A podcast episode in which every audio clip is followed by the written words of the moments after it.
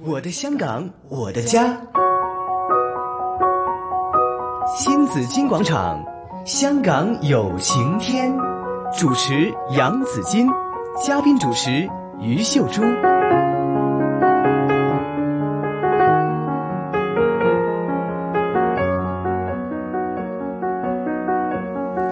没错了，每逢星期四呢，有香港有晴天呢，这边有朱姐的出现哈，朱姐你好，子君好，大家好。好，那今天呢，我们来呃介绍一些不同的服务机构给我们的听众朋友哈，嗯有一个小小的服务机构，呃，说真的，如果我为什么说它小小哈？但是小小的服务机构有时候做大大的事情哈。呃，我是在前一段时间就被邀约去参加一个粉红色粉红的慈善嗯呃这个晚会，哦，是一个筹款的一个晚会来的哈。嗯，等一下问你，我们要问主办人为什么是粉红色哈。嗯然后呢，都是呃那天呢，这个主题就是粉红色的主题啊、我想可能跟女性是有关系的吧，哦啊女孩子哈吧，对，主要是帮一些什么人呢？是帮一些呢，就是援交的女孩子，嗯就是在她们二十五岁之前，希望把她们拉回正道上。嗯他们真的是强调说是二十五岁之前就要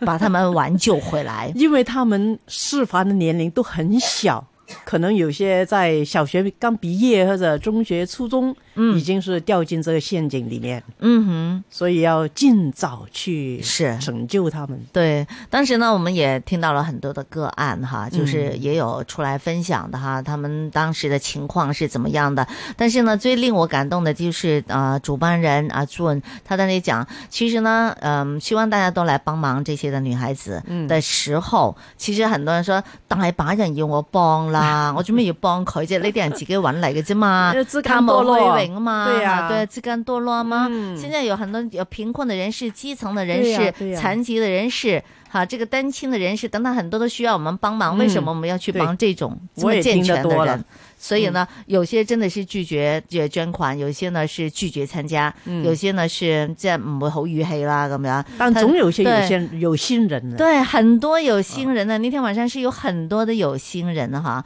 好，那么我们为什么要帮这些青少年呢？青少女们呢？哈，这边呢，我们为大家请来清月创办人林宝仪 b o y h e l l o b o y 波姨你好好，好，还有清月的个案主管易君碧哈，就是 Megan 呃 Megan 家好，Megan 你好，嗯，还有两位好啊。呃，清月是到现在呢，真的是很小很年轻啊，才九个年头啊哈、 好，波野能不能介绍一下，当初为什么你会创办这清月这个机构呢？嗯好啊，咁誒呢個機構呢，其實係我啱啱大學畢業嘅時候呢，嗯誒、開始嘅，咁所以呢，都是听过很多个案吧？係啊冇錯，因為係我以前讀書嘅時候呢，已經喺啲基層嘅團體實習，哦所以其實遇到好多唔同嘅個案。係咁嗰陣時其實主要就誒、 遇到多啲呢，我喺一間誒、叫紫藤嘅機構度做實習嘅，咁、嗯就好多一樓一性工鳳作者嘅性工作者机构係係咁佢哋年紀呢，係比較大啲嘅。嗯咁嗰陣時嘅同事都好好，因為同事不嬲就做開一啲一樓一鳳嘅服務。嗯對咁我哋就留意到其實，咦？咁細個啲啲女仔去邊呢？嗯咁、就大概係二零零八、二零零九年度就發現啊，其實佢哋而家係會上網，嗯就同以前係好唔同嘅，即係唔會話租一個單位啦。咁但係佢哋上網遇到啲咩問題呢？咁我都好好奇，於是我都係上網同佢哋傾偈啊，係就揾佢哋啦。咁、就慢慢聽咗好多個案，就發現原來香港冇乜誒特別嘅單位或者一啲服務俾到佢哋。是啊，咁就誒。嗯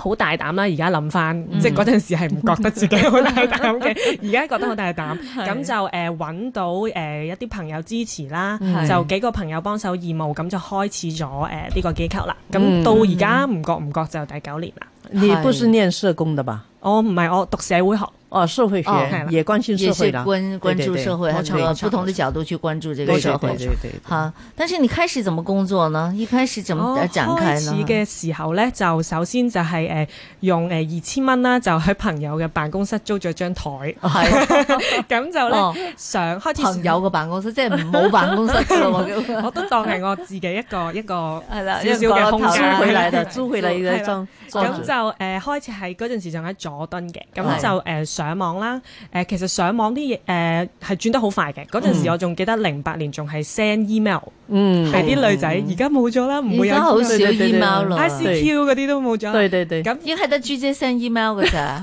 我都 send，我 都仲 send 要 email。要仲要你 send 咗 email 之後咧，係咪你你要特登話俾對方知啦？我 send 咗 email 俾你，唔該你 check 啊咁樣。係啊啦，咁嗰陣時係冇真係 send email 啦，同埋就去啲夜總會度揾呢啲女仔翻嗯嚟啦。咁就真係誒夜晚啲女仔會 check email 㗎，因會㗎為佢哋會當時上網啊其揾實吧當時會啊係嘛當時佢當哋時揾 email 客咧，同啲客人溝通都係用用 email 嘅。係咁然之後咧，就因為真係轉得好快，其實都唔夠十年，由 email 啦、ICQ、MSN 都冇啦。嗯其其對實對而家對主要係啲交友嘅軟件啦係，同埋一啲即係直接 WhatsApp 啊、WeChat 咁。嗯係咁另一個途徑咧就誒、呃真係會同啲義工一齊去夜總會，嗯就夜晚做外展啦，就去啲夜總會誒、呃、問啊，唔好意思，我哋做慈善嘅，我哋有啲健康服務，有啲檢查，嗯有冇人需要啊？哦，咁咁其實即係私人探係啦，其實嗯或者派一啲免費嘅紀念品啊、嗯食物啊、文具啊、誒安全套都會派嘅。嗯咁其實佢哋都有啲都幾歡迎我哋入去。點啊？你個夜總會派食物，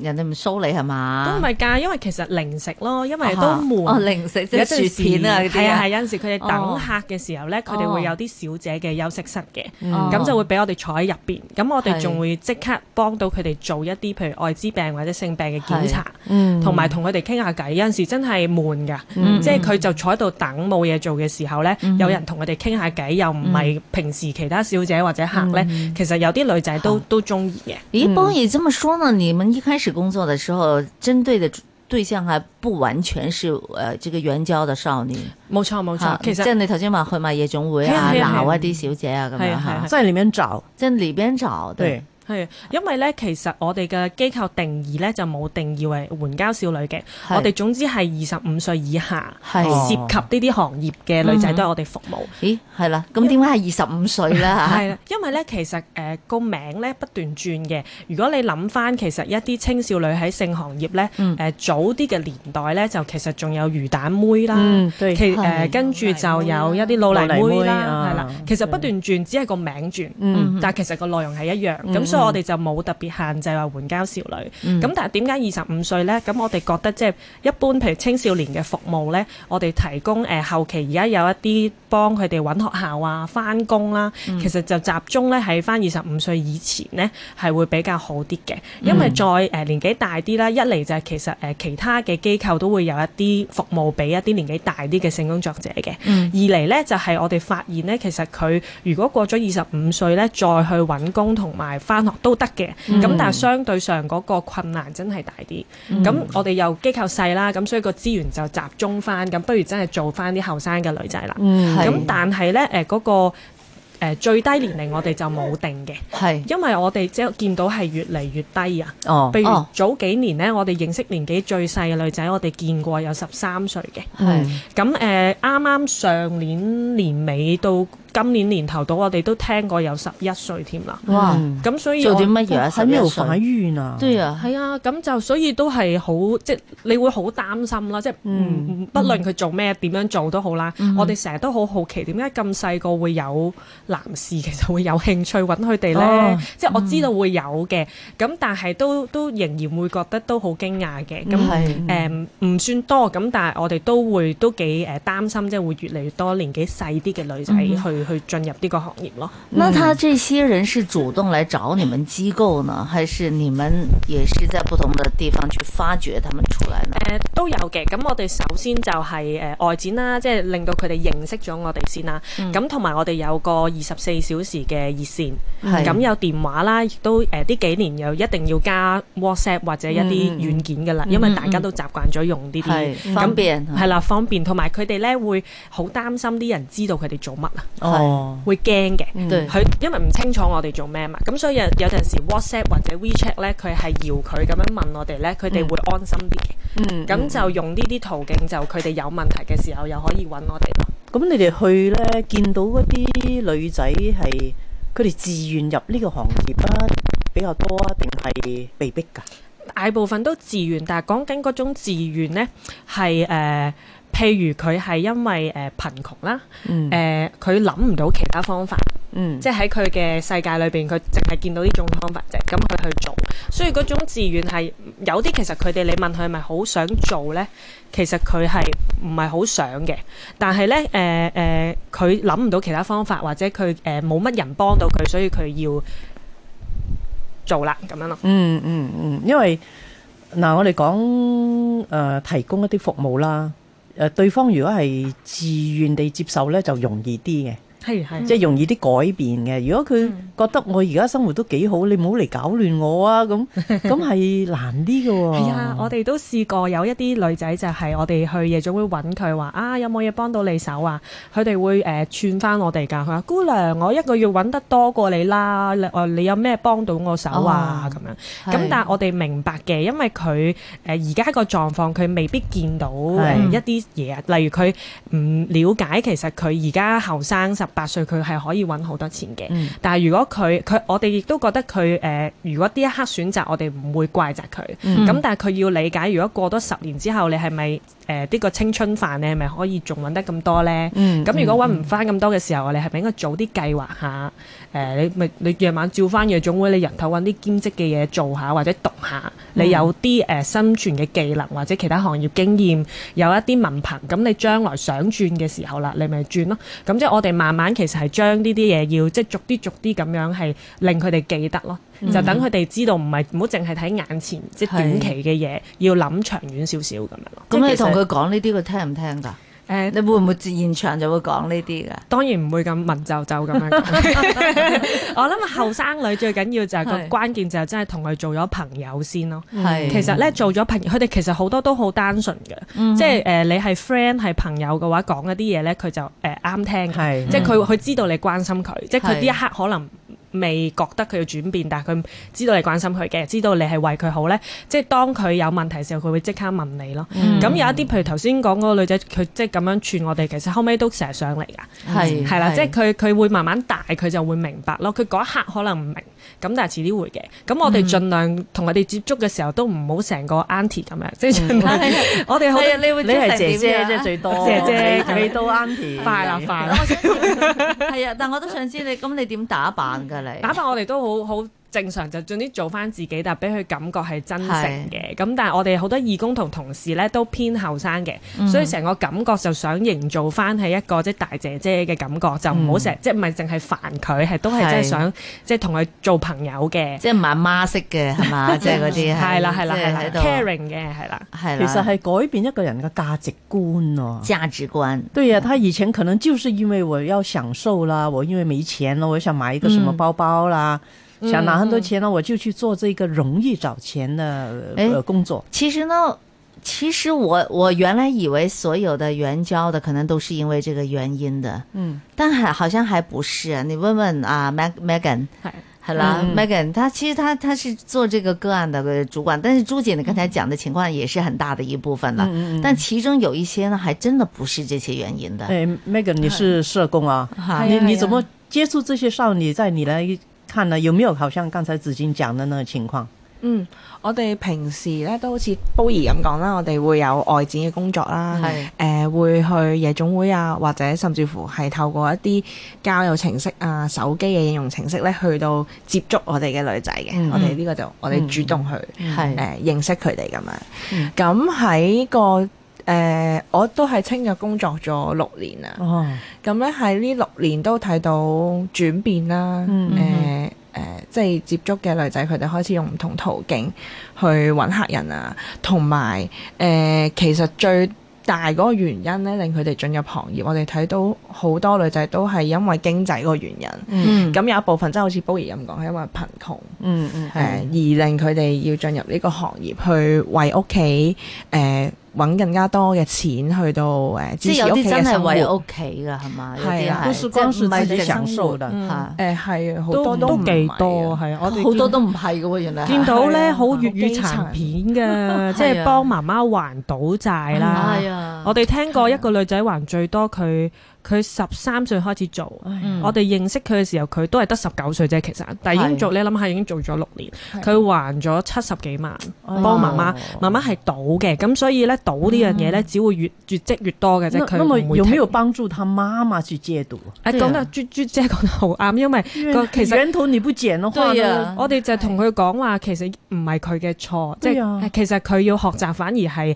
要誒、呃知道個責任唔係佢，嗯係佢媽媽嘅。嗯咁、所以就好搞笑咯，我哋就不斷同佢講話誒，你唔好理 你 媽，或者係你要誒呃 set、一個誒誒、嗯呃叫咩咧？即係限度，係啦，一個限度，你每月可以俾生活費支持你媽媽，嗯但係賭嗰樣嘢佢真係要自己解決。他不應該幫他還債。那係啊有沒而有且他幫的助有他沒有媽能力媽去戒毒啊？誒誒、呃就呢個就係個我哋介紹咗一啲戒賭嘅服務，咁、但係都要睇個媽媽願意咯。嗯但係誒、呃隔咗幾年之後，其實媽媽而家都冇冇乜呢個問題啦，同埋、個女仔即係搞掂咗呢件事之後，佢都翻返去讀書啦。嗯咁同埋而家都好叻，啊而家自己儲咗啲錢咧，開咗美容院。哦，一個很成功的個案哦。對對，但他怎他怎麼找到你們的？當時是被你們找他的？ 應該是都係我哋外展都係認識嘅，哦係啊，即係喺電話度係嗯最初誒、呃、電話啦、網絡。以前咧誒誒，以前而家就多用手機啦。嗯再係以前我啱啱入職嘅時候咧，就係、多誒喺啲網上嘅論壇。嗯咁咧，佢論壇咧會有啲唔同嘅區域嘅，係咁我哋就去一啲特別係講一啲成人話題嘅區域咧，係就去接觸個誒啲援交嘅女仔咁樣嗯嘅。咁嗰陣時就喺嗰度認識佢嘅。係都五六年前啦，係哦啊，你哋兩個都喺嗰啲區度認識嘅。係啊，我 哋都好好活躍喺嗰係啲啊交友論壇度，我哋要都 成日成日都係係啊用電腦揾啲女仔同佢哋傾偈。係。咁頭先個 case 聽落都幾唏噓啊，對呀非常的唏噓啊！原來是幫母親還賭債，還有什麼其他的一些的個案，也是我們想象不到的。係誒、呃另外一種未必係我哋外展直接接觸到啦，就可嗯能係熱線，即係佢嚟求助我哋，突然間發生咗一啲危機、好、危急嘅事。嗯，咁有個女仔咧，誒、都係我諗一兩年前啦，嚇係啊，佢就遇到誒、呃第一次出嚟做援交，約咗個客啦，去到時鐘酒店，跟住就俾個客咧誒、呃、強姦咗，即係發生咗一啲性暴力嘅事情。嗯係咁事後咧，佢就嚟揾我哋聯絡我哋求助，咁我哋都同佢去咗誒、呃、報案啦，誒、咁之後醫都院啊嗯係啦醫生係啦，跟住情緒支援啊嗯啦，咁誒、呃、處理咗件事之後，我哋就都慢慢了解翻啊，究竟點解你會進入呢個行業啊？其實係咪有啲咩嘅誒事情經歷？咁原來咧，佢嗰陣時就係啱啱中學嗯誒畢業，嗯，咁咧佢就好想誒、呃、進入誒、呃、醫護行業嘅。嗯咁但係佢知道自己成績咧，誒、唔能夠入到一啲政府資助嘅學位，嗯嗯咁佢就誒、呃去揾一啲非政府資助，即係自資嘅課程啦。啲咁儲學費啊，啊冇錯誒呃係啦，儲學費用呢佢就啲方法儲學費，其實係佢啊都嘅，我哋聽到都覺得，哎呀，真係傻豬，因為原來佢唔知道係可以有得問借嗯政府借錢錢。嘅，係啦，嗯佢唔知即係道。關窿佢啊喺嘛，學校都我諗唔知其中一種女仔就係、好似 Megan 咁講咧，誒、嗯譬如呢個女仔佢就係新移民家庭啦，即係佢哋對社會個網絡咧，哦其實佢喺學校不同不知道啲朋友唔熟，老師唔熟，對，誒佢唔亦都唔係好夠膽問。其實你聽到就覺得好傻，誒、哎你一早問你知道就唔係使啊做呢樣嘢啊嘛。但但係我哋聽到就覺得好合理，因為好多女仔好似佢咁嘅，嚇佢同側邊啲人都好疏離嘅。嗯咁佢、爸爸媽媽又冇乜讀過書，其實佢又、爸爸媽媽又唔識啦。咁佢亦都唔想爸爸媽媽擔心，所以嗯係反而調翻轉呢，我哋識好多女仔，佢即係點解我哋話佢單純或者係、嗯即係我哋會覺得佢會俾人呃嘅，即係我哋反而會咁咯。嗯哎，所以我们你看很多原因我们是不知道的，我们只是因为说他哎贪慕虚荣啊，买包包啊哈。事实上呢，有一些刚才讲有帮妈妈还债的，有些真的是为了读书。而去踏上了这个援交之路的，所以呢，好，那、我们今天访问的是清月创办人林宝仪，还有个案的主管是 Megan。然啊，回头呢再听他们给我们讲一些关于个案的故事，也希望也也再了解一下清月的工作是怎么做的，怎么展开的啊。上午十一点半，听听财经消息。